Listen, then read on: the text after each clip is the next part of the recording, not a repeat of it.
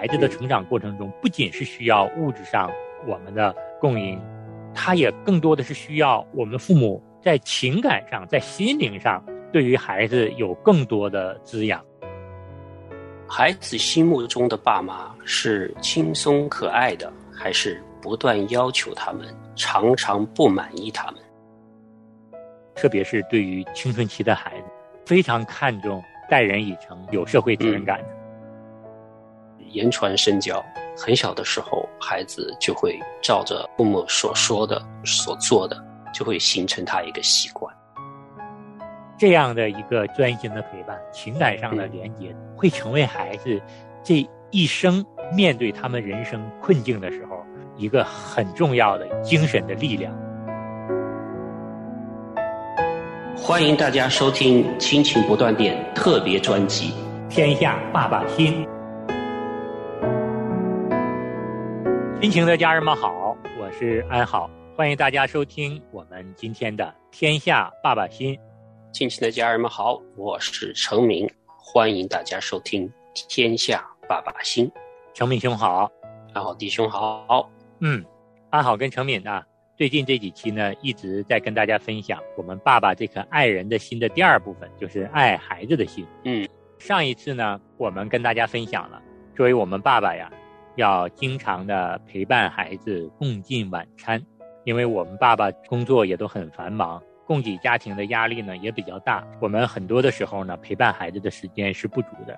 那如果说我们能够陪伴孩子共进晚餐，并且在晚餐的时候呢，能够跟孩子有一个轻松愉快的进餐的时间，那么会拉近我们跟孩子之间的亲密感。嗯，那我们今天呢想跟大家继续来分享，我们爱我们的孩子，我们要融入孩子的世界。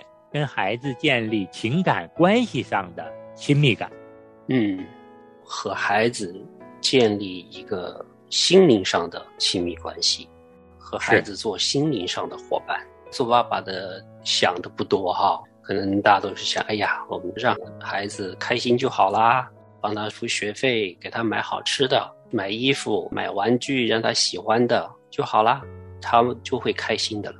啊，我们这里讲的除了物质世界里边的东西之外，哎，如何建立一个亲密感，做一个好的心灵上的伙伴？嗯，刚才陈敏雄也说到啊，其实我们作为爸爸呢，我们在物质供应上，我们去满足我们的孩子呢，都是能做得到的。那我们今天要分享的这个呢，是想让大家更多的思考，除了物质上的供养之外，我们在精神上，在跟孩子的情感。关系上是不是也足够的亲密？因为我们也知道啊，孩子刚出生的时候，这个孩子就像白纸一样。其实父母在孩子的这张白纸上留下的痕迹是特别深远的。孩子的成长过程中，不仅是需要物质上我们的供应，他也更多的是需要我们父母在情感上、在心灵上对于孩子有更多的滋养。很多是跟我们父亲对孩子的精神世界的影响是有关的。嗯，每个人在心目中对爸爸都是会有很深的印象的，无论是好还是不好。那陈敏的爸爸呢是很负责任的，对家里边我们的孩子都是很负责任的，非常的希望我们都成为对社会有用的人。嗯，特别是我是老大。对我的期望就更多，希望我做一个好的榜样，为我的两个弟弟做很好的榜样。他也尝试在那个环境里边，在七十年代有限的条件里边，他已经是尽力了。比如说，他花很多心思把我送到非常好的一个小学去读书，所以对我们孩子，他其实很操心的。当然呢，因为那个年代的局限，还是没有那么多的在心灵里边的交流，或者是那种亲密感的建立，还是那种严厉的父亲的这种感觉哈。所以呢，很遗憾的就是，我长大的时候，如果有什么重要的事情、什么难处的话，我没有第一个就会想到去找我爸爸，所以这个是比较遗憾的。嗯，安好也有这样一个体会的，就是说，我知道爸爸爱我，我也爱爸爸。但是我跟爸爸并没有成为心灵上的伙伴，我也是在很多的事情上呢，都是自己做决定。可能就是没有这样的经历吧。我想呢，这个可能是作为我们上一代的父亲们和我们这一代的儿女们，很多都存在的一种普遍的一种现象。知道爸爸爱我们，也知道爸爸为家庭做了很多，但是情感上的这个亲密却不是那么强烈。那作者呢也给出几个问题让我们反思：是不是跟孩子没有建立情感上的这个亲密关系，跟我们日常跟孩子相处过程中的这些做法是有关的？那安好和程敏呢，跟大家一一的来念一下这几个问题啊，大家也思考思考。嗯，第一个问题。孩子心目中的爸妈是轻松可爱的，还是不断要求他们，常常不满意他们？嗯，如果孩子眼中的爸爸是轻松可爱的，这是非常有利于建立情感亲密度的。如果我们孩子常常感受到父母不断的要求我们，不满意我们，其实我们本能的就会跟父母之间呢有一种疏离感。在我们从小长大的过程中，这个是深有体会的。嗯。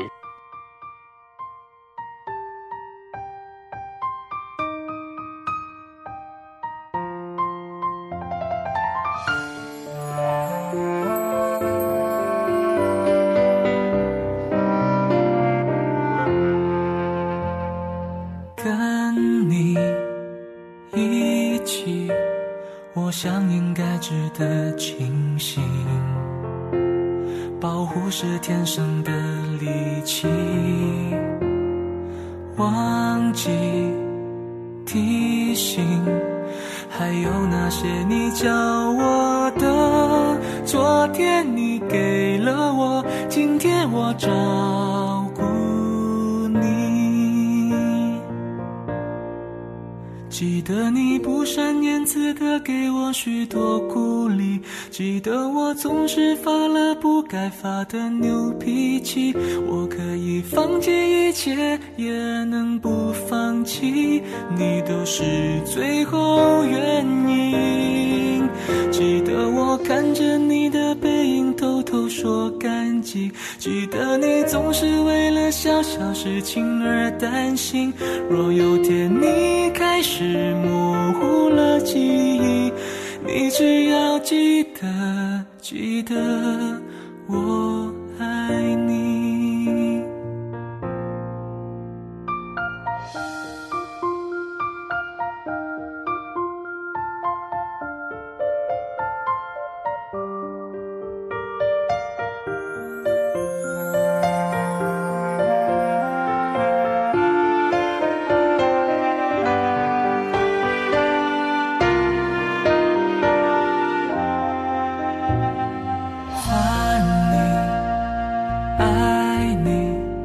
别到最后才觉可惜，付出不是天经地义，所以等你，直到你白发在飘逸。今天我要珍惜，明天还要继续。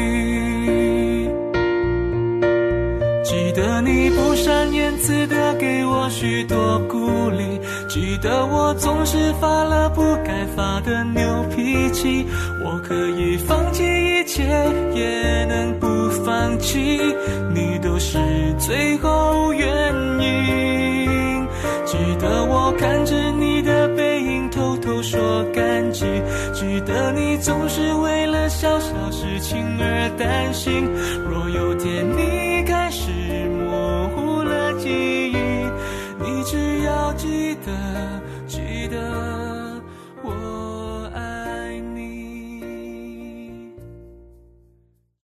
接下来的第二个问题：如果少一些课外活动，多一些与父母共聚的时刻，孩子会感受到更幸福、更快乐吗？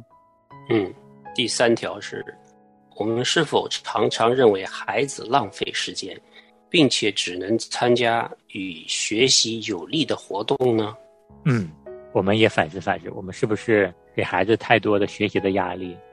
除了学习之外的活动？我们几乎不让孩子参加和涉猎呢，特别是在青春期的时候，或者是正处在高中学习阶段的孩子们。接下来的个问题：我们是否了解孩子的兴趣与爱好，然后因材施教呢？嗯，我们知不知道孩子是适合哪一种兴趣爱好，或者说哪一种学科的？是的，或者是他的性格是适合怎么样子和他交流的？对，这需要我们花心思去做的，还是要用心的。对，第五个问题呢，我们曾否邀请孩子的朋友到家中做客，并试着了解这些朋友的家庭背景，或者是希望孩子只与学习好的同学来往呢？嗯，这其实也是对孩子的一种信任哈，交的朋友是怎么样子的？对。最后一个问题呢，是说，在我们的言行中，孩子是否看到待人以诚、尊重他人以及扶助弱小的生命的素质呢？嗯，我们的一言一行对孩子的影响真的都是非常大的。我们的言行如果是待人真诚、尊重他人、有社会责任感，我们的孩子也会在我们身上学到这些优点。特别是对于青春期的孩子，非常看重。待人以诚，有社会责任感的。如果孩子看到我们的父母啊，在这块做的很好，他就觉得，哎，我的父亲母亲跟我当前对人真诚啊、尊重他人的这样的一个心理的这种渴望啊，是契合的，他就很容易跟我们建立这样的一个亲密感。嗯，讲到这一点，我有一个小故事要分享一下哈。我老大的时候带他去散步，嗯，在社区里边，然后呢，就看到一个妈妈。推那个小孩童车，嗯，推到一个地方呢，他要上坡，有一个地方呢，他需要上一个很高的一个土坡，他这个车就推不上去嘛。然后呢，我们就正好跟在旁边，那自然而然的我就上去帮他推一把，然后呢就推上去了。做这样子的事情，出于就是自然而然的一种善意吧。我觉得孩子就看在眼里了。那个时候大概是十岁左右，然后呢。到了他十八岁的时候，他已经会开车了哈。嗯，有次我们就开车去停车场那边，有个人开车呢，他就地方太小，他就倒不出来，怎么进去试试了好几次都出不来。嗯，哎，我儿子他就会下车，他就会主动的跑过去问他说：“要不要我帮你开出来？” 那个人说：“哦，那不用不用，我自己开，刚刚拿到牌照，所以不太会。”然后我儿子就说。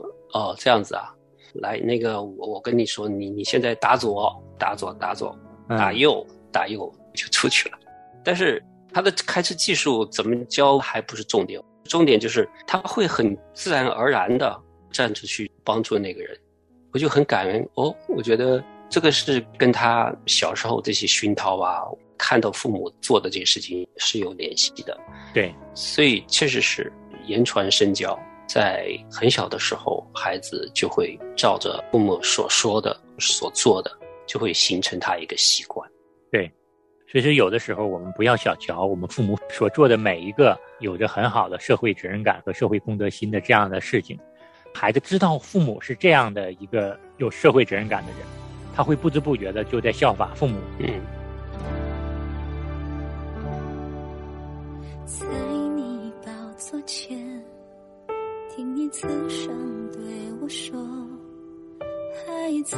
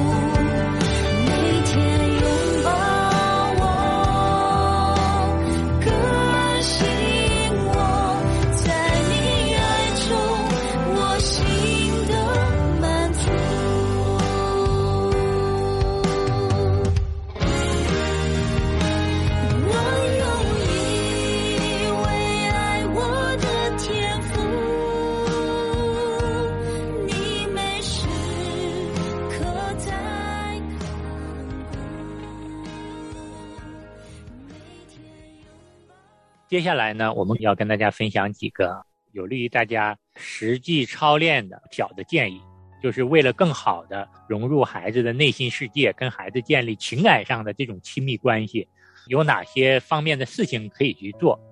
那第一个呢，要主动走进孩子的内心世界，也就是说，孩子他们现在正在想什么，他在做什么，我们爸妈能不能够主动的去了解一点儿？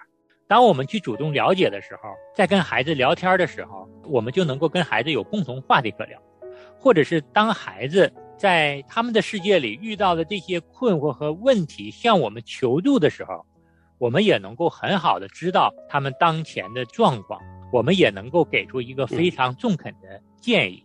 对，第二条的建议呢，就是主动的去体察孩子的变化，包括心理的变化啦，还有就是身体上的变化。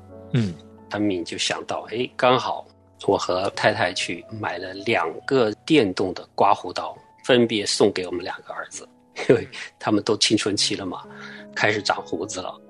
然后我们就想，哎，给他们每个人都送一个礼物，就是电动刮胡刀。嗯他们俩可开心了。我相信他们心里面已经觉得暖暖的好，哎，我有需要这个的时候，爸爸已经把我们这个买好了。是的，这是一个非常温暖的做法。其实呢，对于进入青春期的孩子来说呢，他们对自己身体的发育啊快的发生了，所以说他们内心是有一定的恐惧感、紧张感的。像你跟你太太能够主动的发现这个变化，并且非常暖心的给他们买了剃须刀，让孩子就觉得这是很正常的一件事情，就让他们心里有了安全感，也觉得父母真的是太了解我们了。我觉得这件事情呢，孩子可能并没有直接向你们表达啊，爸爸妈妈，你们真的爱我。但是我相信他们的内心已经体会到了你跟太太对他们满满的爱，体察到了他们青春期变化心里的那样的一种紧张感。一个剃须刀就化解了孩子心中的这种顾虑，真是非常非常棒的一个做法。嗯，讲到剃须刀，这里给大家讲一个笑话哈。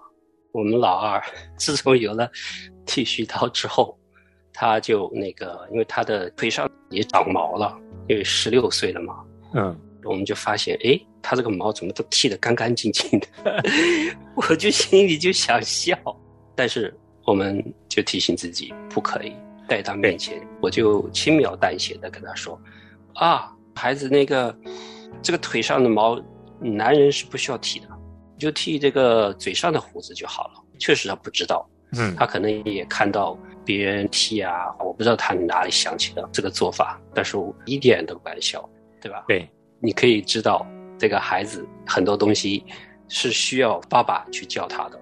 同样的，女儿也是一样，女儿的身体发育的时候有一些改变哈，爸爸发现的话，叫妈妈去跟他去说一下，也是同样的，女儿会觉得哇，父母特别的为我们着想，知道我们的身体的变化是怎么样子，让他们心里边没有那种困惑。对，没有这种困惑，没有这种紧张感和羞涩感。对其实对于青春期的孩子来说，第二性征的发育是一个很关键的，我们跟孩子建立情感亲密关系的一个事情。那我们今天给大家最后的这条拉近跟孩子之间情感亲密关系的建议呢，就是我们如果要陪伴孩子，我们就要专心的陪伴。很多的时候呢，但凡我们能够抽出时间的时候呢，我们的父母也确实能够做到去陪孩子。但一方面呢，自己还有其他的事情，所以说很多父母啊就一心二用，只要孩子不发生意外，然后我可以开开小差，是不是？可以打打电话呀，也可以处理处理手头的什么文档啊，甚至是有的父母呢看看书。那我们在陪伴孩子的过程中，这就是在一心二用。我们既然已经要陪伴孩子，要度过一个很好的一个亲密的时光，那我们就放下手头的工作，安安静静的陪伴孩子。我觉得这是一个非常重要的、精心的陪伴的过程。对，除了是在量上、时间上的陪伴，嗯，而且是在一个质量上的对他的陪伴。如何能够创造一些让孩子记忆深刻的美好的时光？是。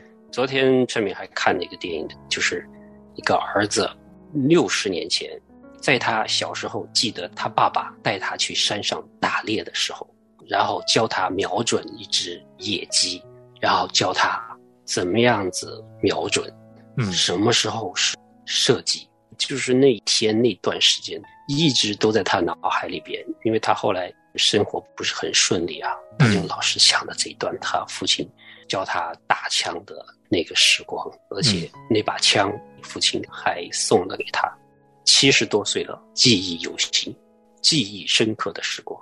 对我们体谅我们的爸爸们啊，工作确实很忙，但是我们但凡抽出时间能够陪孩子了，我们也要高质量的、专心的陪伴。只有我们专心的陪伴、用心的陪伴，我们跟孩子才能够建立这种情感上的亲密关系。对于我们父亲来说，有可能你记不得很多你精心陪伴他的时刻，但是对于孩子来说，就如程敏兄刚才分享那个例子，一生他都会记得跟父亲在一起那样的一个亲密美好的时刻。这样的一个专心的陪伴，情感上的连接，会成为孩子这一生面对他们人生困境的时候一个很重要的精神的力量。所以说呢。但凡有时间，我们跟孩子在一起，那么我们就要把这份相处当做一个精心难得的一个相处的时刻，我们要好好的珍惜，我们要为孩子的回忆留下非常宝贵的一份情感的遗产，就是一种亲密的陪伴。嗯，好，我们今天时间差不多了，那我们这期节目就跟大家分享到这儿，我们下期同一时间再见。好，再见。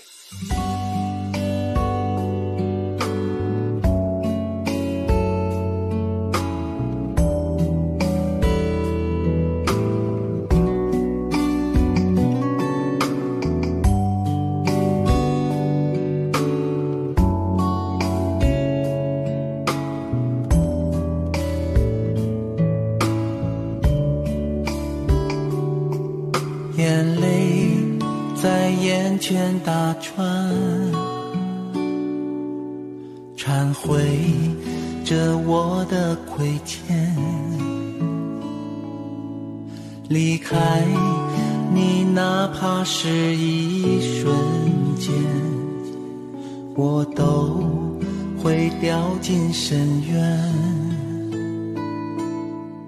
祷告。在凌晨三点，诉说着我的心愿。亲近你，哪怕是一瞬间，幸福都把我充满。在你这里找到一切安慰。在你这里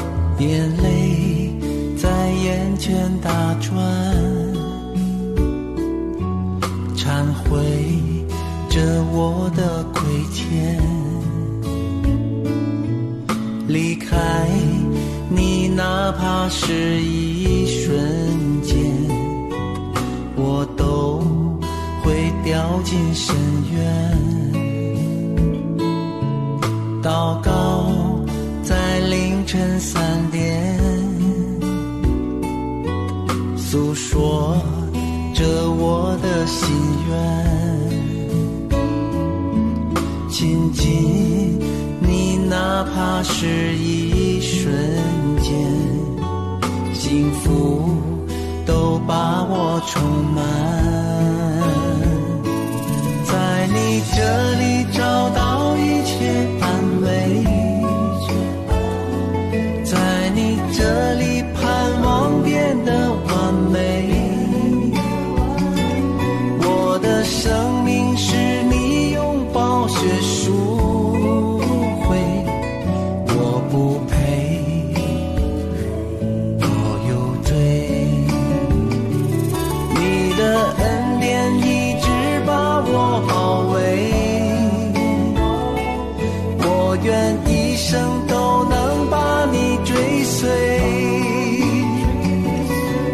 出神的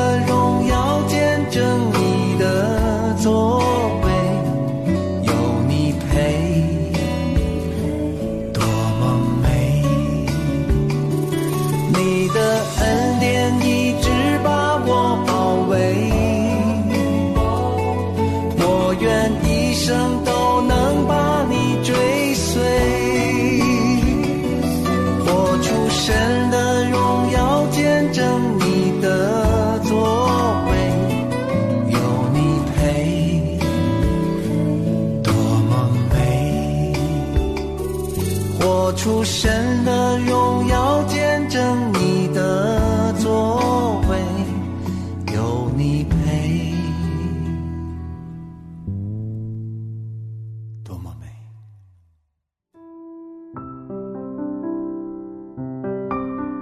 亲爱的听众朋友，现在您正在收听的节目是由良友电台为您制作的，每周一到周五播出的《亲情不断电》，欢迎您与我们联络。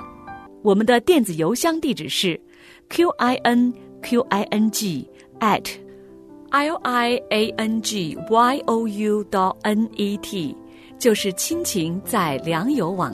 感谢您收听我们今天的节目。愿上帝赐福给您和您的家人。